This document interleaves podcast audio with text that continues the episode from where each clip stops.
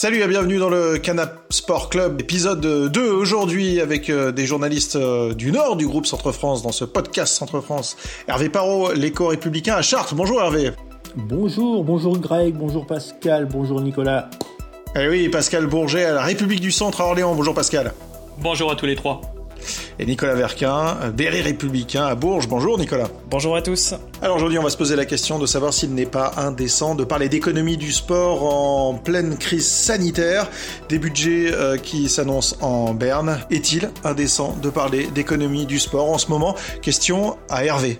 Évidemment, Évidemment que c'est particulièrement indécent de parler d'économie, d'argent. Je suis tombé sur une petite news tout à l'heure, euh, salaire de Neymar euh, au PSG, 48 millions d'euros, Mbappé 21 millions, je vous passe les centaines de milliers d'euros. Voilà, on parle de salaire de joueurs mirobolants alors que on vit, on traverse une crise sanitaire euh, incroyable, épouvantable effroyable et, on parle d'argent là il y a d'autres priorités pour moi dans la vie en ce moment Nicolas? Certes, le sport, c'est ces gros salaires euh, dont Hervé parle, mais ce n'est pas que ça, c'est également de l'emploi, de l'activité économique. Derrière, euh, derrière tous les clubs, euh, il y a les joueurs qu'on voit sur le terrain, qu'on voit briller, qui sont payés très cher pour la plupart. Ou tu, tu citais le foot, Hervé c'est un autre débat. on parlait du foot, mais voilà, tous les autres sports professionnels euh, sont, sont impactés. Et derrière ces clubs, il y a également des, des petites mains, entre guillemets, ceux qui font tourner la boutique, des, euh, des community managers, des responsables marketing, des responsables événementiels. Tous ces gens-là qui, dans des, qui sont actuellement, pour la plupart, au chômage, chômage technique, qui sont dans les bureaux, qui font tourner les boutiques et qui, eux aussi, peuvent craindre pour leur emploi euh, en cette période. Je suis bien d'accord. Je suis bien d'accord. Pascal? Eh bien, écoutez, moi j'ai une position un petit peu intermédiaire. Je suis pas très souple pourtant, mais je fais un peu le grand écart entre vous deux. Avec euh, effectivement, je comprends la réserve morale de d'Hervé.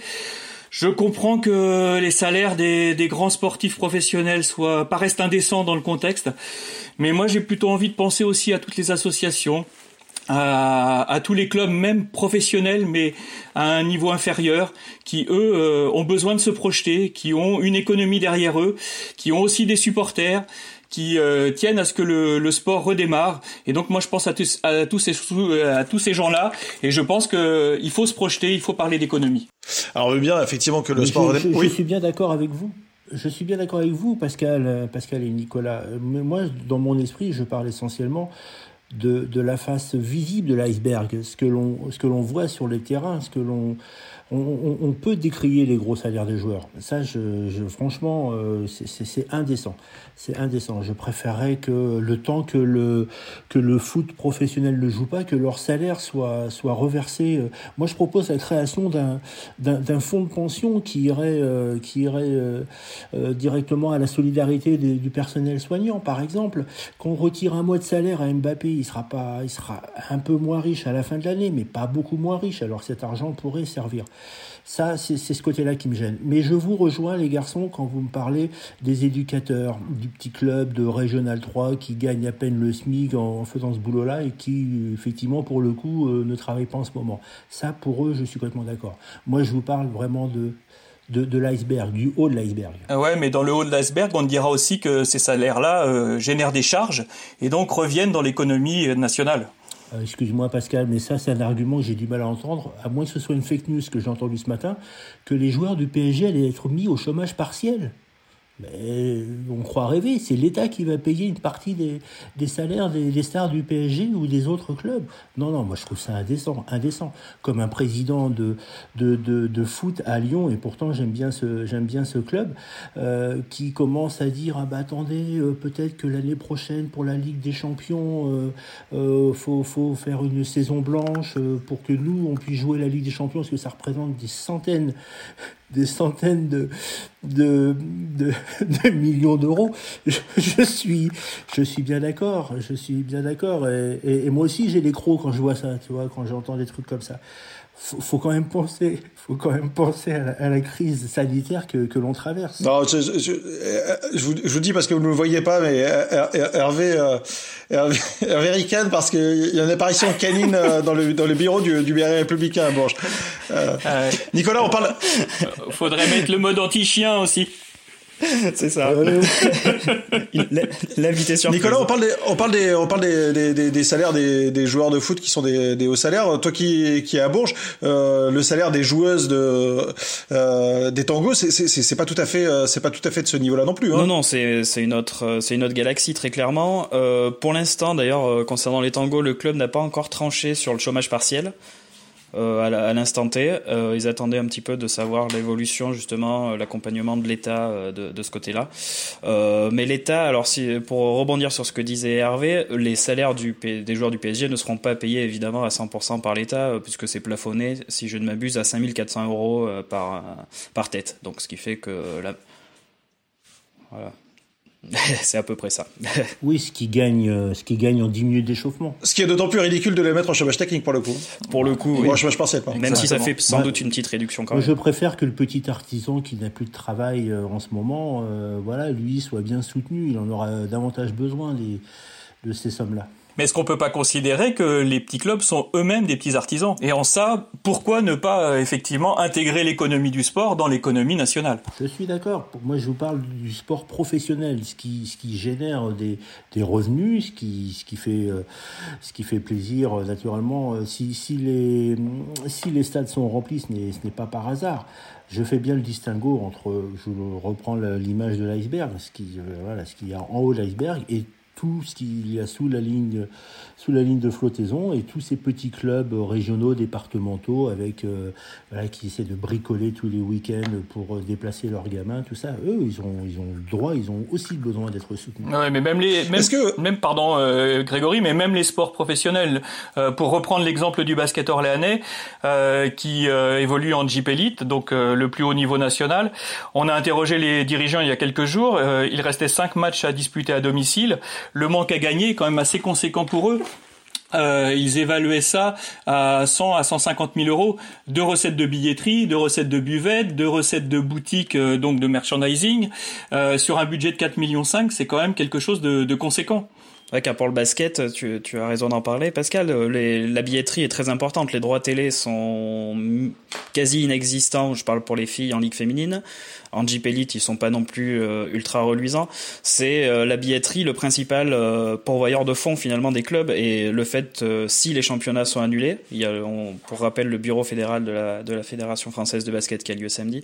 Si les championnats sont annulés, c'est un manque à gagner évident pour la pour tous les clubs pro en basket.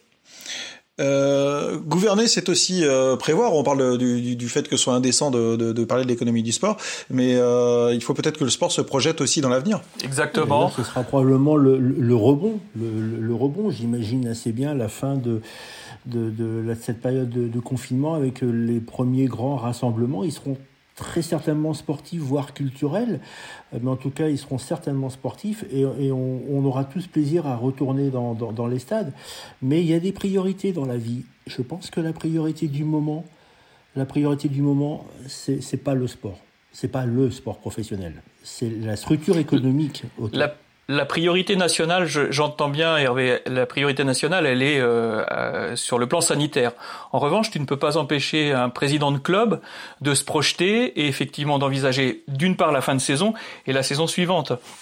Tu vois, euh, on a on a eu euh, hier ou avant-hier le président d'un club de hand à Gien qui joue en National 1, qui risque d'être euh, relégué et qui nous disait que le contexte, le fait de l'incertitude pour beaucoup de ses partenaires, c'était 10 000 euros peut-être de perdus en sponsoring pour la saison prochaine. Donc c'est quand même très très important à l'échelle d'une ville comme Gien. Parce qu'il est, vrai que les, il est vrai que les sponsors, euh, quand ils sont euh, quand ils sont en difficulté financière, la première chose une entreprise qu'elle fait, c'est qu'elle réduit son sponsoring. Euh, pour le coup, pour le sport, ça, ça risque d'être violent aussi de ce point de vue-là. Tout à fait. Mais il y aura une suite. Excuse-moi, Nico, il y aura une suite. C'est évident que ça, le rebond ne sera pas. Euh, cette crise sanitaire ne va pas être un break dans le sport de quelques semaines, quelques mois. Ça va être une nouvelle politique sportive qu'il va falloir complètement repenser. Et ça, ça met en exergue également la fragilité justement de l'économie du sport.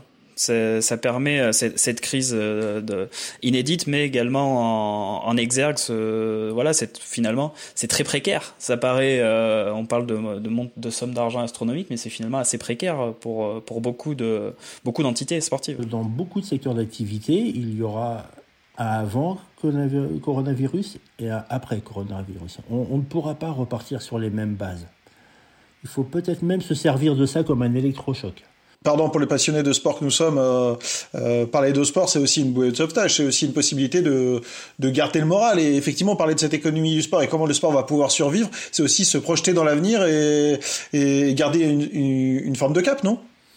Et bien sûr, on a tous en tête les grands moments, les grands événements sportifs qui ont rassemblé des, des, des nations. Euh, moi, Personnellement, j'ai couvert la Coupe du Monde en 98.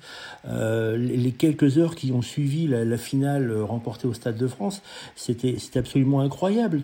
toutes les scènes de joie qu'on a vues euh, euh, en 2018 pour le deuxième titre de champion, du monde, c'était aussi des moments très très forts. Le sport est très rassembleur. Le sport est très rassembleur. Mais on, est en train de vivre quelque chose. Je me demande si, si des fois on, a tous bien pris conscience de, de l'importance de la, de la crise sanitaire que l'on vit en ce moment. On ne pourra pas euh, fonctionner dans plein de domaines, y compris dans le sport, comme on fonctionnait euh, jusqu'au début mars. Nicolas, c'est peut-être toi qui as le, moins parlé. Euh, je te laisse conclure. Bah, le sport, Hervé parlait de l'importance du sport. Juste quelques chiffres comme ça. J'ai lu récemment dans une interview de Christophe Le Petit, qui est responsable du Centre du droit et de l'économie du sport de Limoges. Le sport, ça compte en tout 16 millions de licenciés. 35 millions de pratiquants, c'est une estimation, et pèse 77 milliards d'euros euh, selon une étude récente euh, de l'organe central de la Banque Populaire et Caisse d'Épargne. Bref, voilà, je, vous passe les détails. Soit 150 000 emplois. C'est donc une réelle entreprise euh, à, lui seul et qui risque forcément d'être impactée par ce coronavirus, mais comme le disait Hervé, l'après également peut, peut, également permettre de, bah, de retrouver toutes ces émotions, de retrouver après ces périodes de confinement un peu, un peu triste parfois. Voilà, ça, ça, va permettre également de retrouver de la joie en regardant du sport à la télé et également en en pratiquant dès qu'on pourra ressortir dehors. Merci messieurs et on se projettera une nouvelle fois demain dans un nouveau débat. Merci messieurs et très bonne soirée à vous. À bientôt. Ciao. Au revoir. Merci messieurs. Au revoir. Et vive le sport.